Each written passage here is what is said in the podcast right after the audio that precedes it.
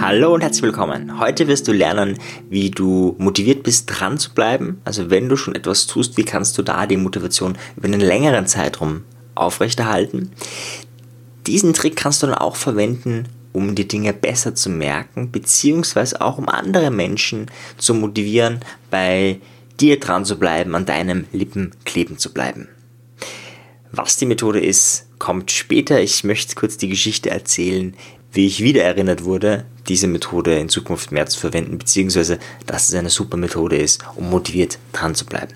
Und zwar folgendes, ich bin ja gerade dabei, meine Audio-CD, nämlich mit Selbstcoaching zum persönlichen Erfolg, destruktive Muster auflösen, ist so der Untertitel, die gerade zu erstellen, beziehungsweise ist ja schon das Rohmaterial da und jetzt optimiere ich gerade die Audiodateien, schneide das alles und so weiter und das ist ja doch ziemlich viel Arbeit. Ich habe mir gedacht, ich mache ein kleines Projekt draus, es ist wieder mal ein Riesenprojekt geworden. Es sind 14 Kapitel, sehr umfassend, also wenn man negative Muster auflösen will, ob es kleine sind wie Prokrastinieren oder große, wie zum Beispiel neue Glaubenssätze oder bessere Glaubenssätze zu entwickeln, dann ist das ein super Programm, weil es einfach so ein 1 zu 1 Audio-Coaching ist, weil es wirklich durchstrukturiert ist, weil auch wirklich ein Übungs-PDF dabei ist und im Gegensatz zu diesem Podcast aber wirklich ein Arbeitsprogramm ist, ein Trainingsprogramm ist, wo man sich wirklich dann nachhaltig verbessern kann. Im Gegensatz zu diesem Podcast, da ist ja oft die Aufmerksamkeit nicht so da, beziehungsweise auch diese Struktur, dieses, hey, ja, da gibt es einen Weg, aber da gibt es Schritt 1, 2, 3, 4, 5 und das geht eben auch nicht in 15 Minuten, sondern in einem längeren Zeitraum.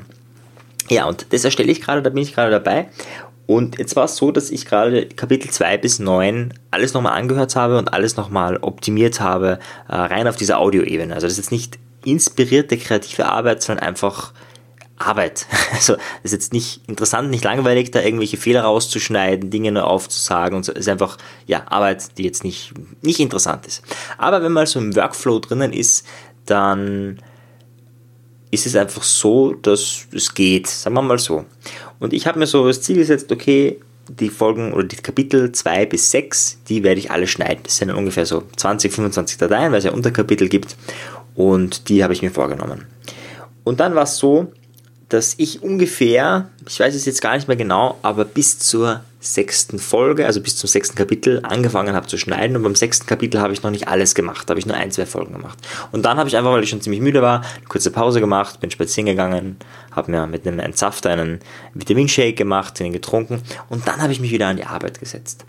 Und dann war es so, dass ich das relativ schnell, weil es waren nur noch ein paar Unterkapitel, erledigt habe. Und dann habe ich gedacht, naja, jetzt könnte ich noch eine Folge machen. Ja, dann habe ich schon so die siebte Folge. Und dann fange ich mit dieser siebten Folge an und dann dachte ich, naja, also jetzt kann ich die auch noch schnell fertig machen. Und habe dann auch die noch schnell fertig gemacht.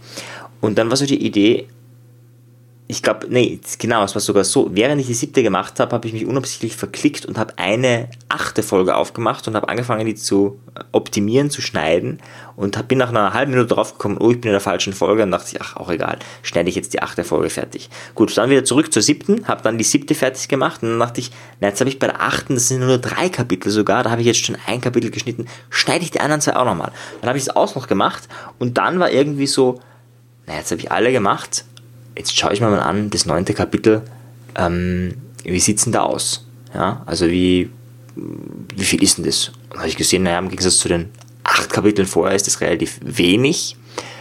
Könnte ich auch noch schnell machen. Und dann habe ich alle acht Kapitel, also zwei bis neun, die ich schon wirklich fertig hatte, die ich wirklich schon äh, mir auch alle angehört habe und wusste, wo die Fehler drinnen sind, wo ich schon alles aufgeschrieben habe, diese ganzen Fehler auch abgearbeitet.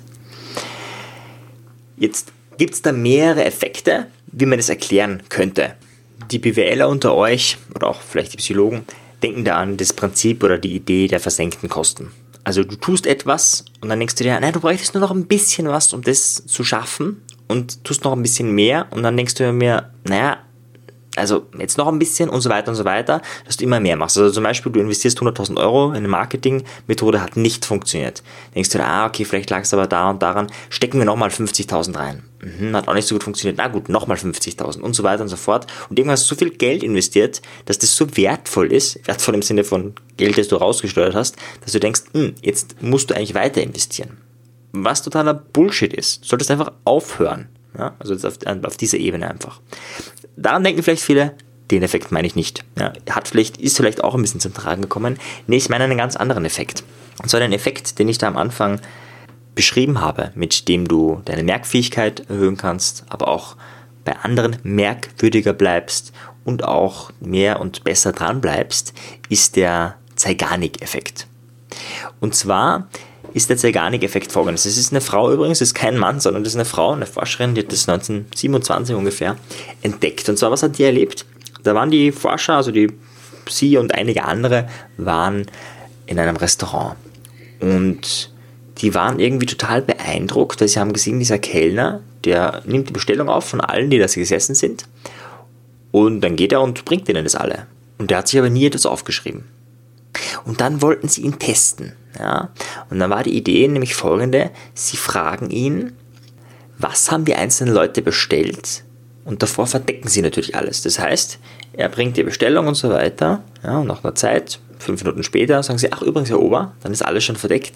Was haben wir an diesem Tisch bestellt? Ja, sie wollten einfach wissen, kann sich der das merken? Und tatsächlich, er wusste es nicht. Er hatte keine Ahnung mehr, was die einzelnen Personen bestellt haben. Aber er konnte sich das Ganze irgendwie merken zwischen der Zeit von Bestellung und dem Zeitpunkt, wo er das hingebracht hat. Danach aber nicht mehr.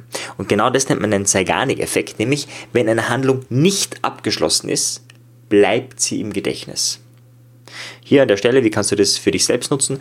Wenn du ein Fachbuch liest und das Kapitel nicht ganz zu Ende liest, bleibt dir das Kapitel eher im Gedächtnis, als wenn du das Kapitel fertig liest oder wenn du das ganze Buch fertig liest. In dem Moment, wo du das fertig gelesen hast, ist es abgeschlossen fürs Gehirn und fällt weg. Selber Effekt bei Romanen auch natürlich. Wenn du, solange du noch im Lesen drinnen bist, merkst du dir das eher, als wenn du etwas abschließt. Jetzt hat dann aus diesem Forschungskreis eine weitere Frau, dessen Namen ich jetzt zu 100% falsch ausspreche. Es ist eine Russin und jetzt zumindest geschrieben würde es heißen Ovsiankina. Ja, heißt sicher anders auf Russisch, ja? ich habe keine Ahnung, wie man das ausspricht. Auf jeden Fall, diese Frau war inspiriert von diesem Zeigarnik-Effekt und hat sich gedacht, hm, wie ist es mit Handlungen? Und tatsächlich ist draufgekommen, dass es einen inneren Trieb, eine innere Motivation gibt, Handlungen abzuschließen. Das heißt, wenn du in einer Handlung unterbrochen wirst, zum Beispiel du kochst gerade, ja, und dann läutet jemand an der Tür, dann gehst du zur Tür, begrüßt ihn vielleicht kurz und würdest relativ schnell wieder kochen gehen. Na, ja, no, no, nicht. Eh klar. Also, das ist jetzt keine besondere Erkenntnis für viele. Ja, aber jetzt kommt's. Das ist bei allen Handlungen so. Immer wenn sie unterbrochen wird, und das war bei mir der Fall. Ich wurde unterbrochen, mein Ziel war, okay, bis zur sechsten bis zum sechsten Kapitel, das heißt, es ist ja keine Folge, es ist ein Kapitel, bis zum sechsten Kapitel mache ich es. Kurz davor habe ich Pause gemacht. So, jetzt war das nicht abgeschlossen, jetzt mache ich also weiter, bin total motiviert natürlich. Und dann war es so, dass ich gedacht habe, naja, ein bisschen noch. Und dann war ich aber mittendrin. Dann war ich ja schon beim Thema, beim siebten Kapitel.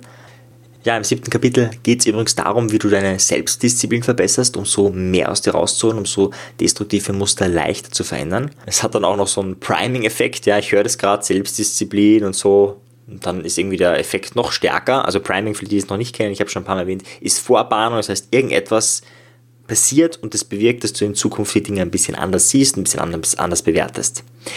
In dem Fall halt Selbstdisziplin, du hörst davon und danach bewertest du, also das Verhalten anders, in dem Fall bist du vielleicht ein bisschen selbstdisziplinierter, weil du das gerade gehört hast.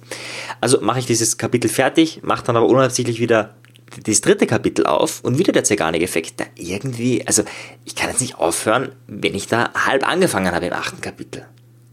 Ja, und macht es eben auch fertig. Und dann kommt vielleicht der Effekt der versenkten Kosten hinzu. Jetzt im positiven Sinne, nicht BWL-Sinne, im positiven Sinne. Jetzt hast du acht Kapitel gemacht, also kannst du auch das neunte machen. Und jetzt, das, wenn es dir nicht gerade passiert, so wie, wie mir, wie kannst du das nutzen? Du kannst solche Dinge natürlich auch inszenieren. Ich hätte ja zum Beispiel noch im zweiten, dritten, vierten Kapitel, fünftes Kapitel, dann beim fünften Kapitel hätte ich das siebte Kapitel, hätte ich eine Folge machen können und dann mit dem sechsten weitermachen. Dann ist die Wahrscheinlichkeit hoch, dass du das siebte Kapitel fertig machen willst. Dann fangst du vielleicht mit dem siebten Kapitel an, machst weiter. Bevor du fertig bist, fängst du aber mit dem achten Kapitel an. Und so weiter und so fort. Und du wirst eine intrinsische Motivation. Da brauchst du nichts dafür tun da gibt es einen inneren Trieb, der sorgt dafür, dass du das abschließt. Ich wollte eigentlich, wie gesagt, wirklich nicht zu viel machen. Es war überhaupt nicht mein Plan, war auch gar nicht im Zeitplan drinnen, aber es ist passiert. Mehr oder weniger zufällig. Und so kannst du diesen Effekt, also eigentlich ist es ja der Ovsian-China-Effekt. Ich werde den Namen nicht nochmal äh, erwähnen, weil ich ihn einfach nicht aussprechen kann. Eigentlich ist es ja dieser Effekt mit den Handlungen. Meistens wird aber mit Zeigarnik-Effekt zitiert, weil es der bekanntere Effekt ist und sie sozusagen die erste ist, die da ähm, draufgekommen ist, dass es zumindest besser im Gedächtnis bleibt. Was ja auch Sinn macht. Also rein vom Gehirn her, es macht total Sinn, dass wenn du gerade kochst, dich da dran erinnerst, hey, eigentlich solltest du jetzt die Schwammerl reingeben oder so, das in Richtung. Ja? Und nicht irgendwie dann bei der Küche stehst und denkst, öh, keine Ahnung, wo war ich gerade, was muss ich machen? Ja, es macht durchaus Sinn, dass das so ist. Und die Frage ist einfach nur, wie kannst du diesen Effekt nutzen? Eine weitere Methode, die du nutzen kannst, ist, wenn du Menschen Informationen gibst. Ich habe das zum Beispiel hier angewandt. Ich habe dir gesagt, hey, du lernst eine Methode kennen, mit der kannst du dir Dinge besser merken, mit der kannst du, bist du leichter motiviert oder bleibst besser dran. Und drittens kannst du auch noch bei anderen besser im Gedächtnis bleiben. So, und dann sagst du nichts. Also du sagst schon was, aber du erzählst ganz was anderes. Ich habe dann angefangen, eine Geschichte zu erzählen. Das heißt, ich habe eigentlich nicht gesagt, wie funktioniert das. Das ist übrigens sehr oft in meinem Podcast. Vielleicht ist dir schon aufgefallen. Ganz am Anfang habe ich mir das noch, habe ich den Podcast ja noch, wie du weißt, wenn du die Jubiläumsfolge gehört hast, ich glaube, in der ersten erzähle ich das oder in der zweiten, habe ich das ja noch ein bisschen strukturiert. Also was will ich ungefähr sagen und, und was kommt wann. Und da habe ich eigentlich immer diesen Zeigarnik-Effekt, dass es praktisch im Gedächtnis eher bleibt und auch die Neugierde da ist genutzt, indem ich vorher sage, hey, das lernst du und dann erzähle ich alles Mögliche und dann kommt es irgendwie. Ja, denselben Effekt kennst du natürlich auch bei Serien, das ist der Suchtfaktor. Die Serie endet immer so, dass was offen bleibt. Ja, das ist so der Cliffhanger. Hat, wie gesagt, den Vorteil, dass man sich besser merkt, der Nachteil, dass man süchtig danach wird und das meiste ist ja nicht so, naja, ich will mich jetzt nicht über Serien und Fernsehen auslassen, das habe ich schon zu oft gemacht. Aber auch das ist jetzt übrigens wieder so ein Cliffhanger, Zeigarnik-Effekt. Irgendwie, aha, ich habe was aufgemacht, ein Fass aufgemacht, Fernsehen, Kritik an Serien und so weiter. Eventuell mache ich das Fass irgendwann wieder zu. Also so kannst du, wenn du Dinge anteaserst, besser im Gedächtnis bleiben. Beziehungsweise auch mehr Neugierde wecken. Also gerade wenn du in dem Geschäft bist der Informationsvermittlung, also Trainer, Lehrer, auch teilweise Coach hin und wieder, Speaker auf jeden Fall, was auch immer, kannst du genau diesen Effekt nutzen. Das heißt, wenn du eine wichtige Botschaft bringst, überlegst du dir, aha, was kann ich vorher sagen, damit diese wichtige Botschaft noch besser ankommt? Damit die Leute schon darauf warten, dass du es endlich sagst, ja, wie funktioniert denn dieser Effekt? Hat natürlich auch schon ein bisschen inflationären Wert, also keine Ahnung, so wie deine erste Million in einem Jahr oder wie du schnell reich und bla bla bla, also wo sowas angeteasert wird und erfährst ein bisschen, also es gibt auch Bullshit, also Bullshit im Sinne von, wo das negativ genutzt wird, wo die Leute einfach nur diesen Effekt nutzen, aber dann auch nicht liefern. Also zum Beispiel bei einer Audio-CD, die ich jetzt dann bald rausbringe, da ist wirklich das Konzept, dass du mit diesem Training, wenn du es tust, das ist natürlich die Voraussetzung, ja, da kann ich nichts mehr beeinflussen, aber wenn du das tust, wenn du die ganzen Übungen machst, löst du viele deiner destruktiven Muster auf. Auch nicht alle, ist auch klar. Ja, mit dieser CD, das ist keine, kein Wunderheilmittel, aber du wirst, wenn du dir diese CD anhörst und wirklich die Übungen machst und manche davon auch mehrmals machst, dann wirst du einfach deine destruktiven Muster auflösen und das ist dann auch die Idee dahinter, dass du das, was du vorher anbietest, dann auch lieferst. Ja? Also zumindest in meinem ethischen Verständnis.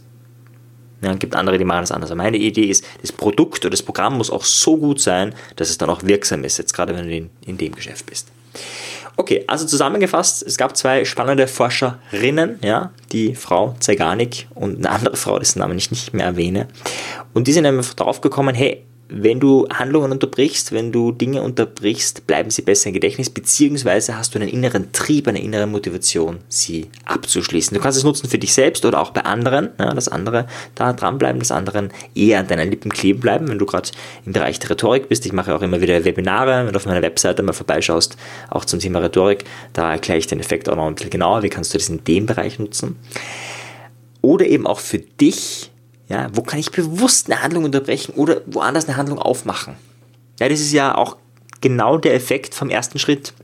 Ich habe das schon in der ersten oder einer der ersten Folgen erzählt, Selbstmotivation, ja, den ersten Schritt definieren. Was ist das erste, äh, das ich machen kann, was ganz Kleines? Und sobald du das machst, hast du diesen nicht Zeigarnik-Effekt, sondern die andere Frau, diese Ovi, den du dann nutzt. Ja, auf einmal will das Unbewusste das fertig machen. Ja, aufräumen hast du keine Lust, okay, du räumst einen Stift weg. Na, jetzt hast du einen Stift weggeräumt, jetzt könntest du eigentlich auch den Rest fertig machen. Also genau diesen Effekt kann man nutzen, um dauerhaft motiviert zu bleiben. Das ist ja so eine Standardfrage, die ich immer wieder bekomme. Wie kann man sich dauerhaft motivieren? Nicht jetzt einmal, okay, erster Schritt, aber wie kann ich das immer wieder machen? Und das ist die Idee. Ja, in diesem Sinne, sei gespannt auf die Audio-CDs, die wird bald rauskommen, hoffe ich zumindest. Also ich bin voll dabei dran, dass das auf Amazon und so weiter überall veröffentlicht wird. Und in der Zwischenzeit würde ich mich sehr, sehr freuen. Ich habe schon lange keinen Aufruf mehr gemacht, nämlich folgendes. Wenn dir der Podcast gefällt, bitte, bitte, bitte bewerte ihn. Jede Bewertung ist Gold wert für mich. Ja, macht das Ganze einem breiteren Publikum zugänglich und das ist mein Ziel, das ist mein Wunsch. Und wenn du mich dabei unterstützt, wäre ich sehr, sehr, sehr, sehr dankbar. Also, wenn du es noch nicht gemacht hast, auf iTunes eine Bewertung abzugeben, ist ein bisschen kompliziert, wenn du keinen Mac hast, wenn du kein iPhone nutzt, ja, aber muss man manchmal googeln, äh, wie funktioniert das eigentlich. Also echt, äh, wird dann von iTunes das Leben ein bisschen schwer gemacht. Aber wenn du das machst, dann unterstützt du mich sehr, sehr stark dafür. Auch eine ehrliche Bewertung, was du wirklich darüber denkst, darüber würde ich mich sehr freuen. Vielen Dank dir, dein Marian.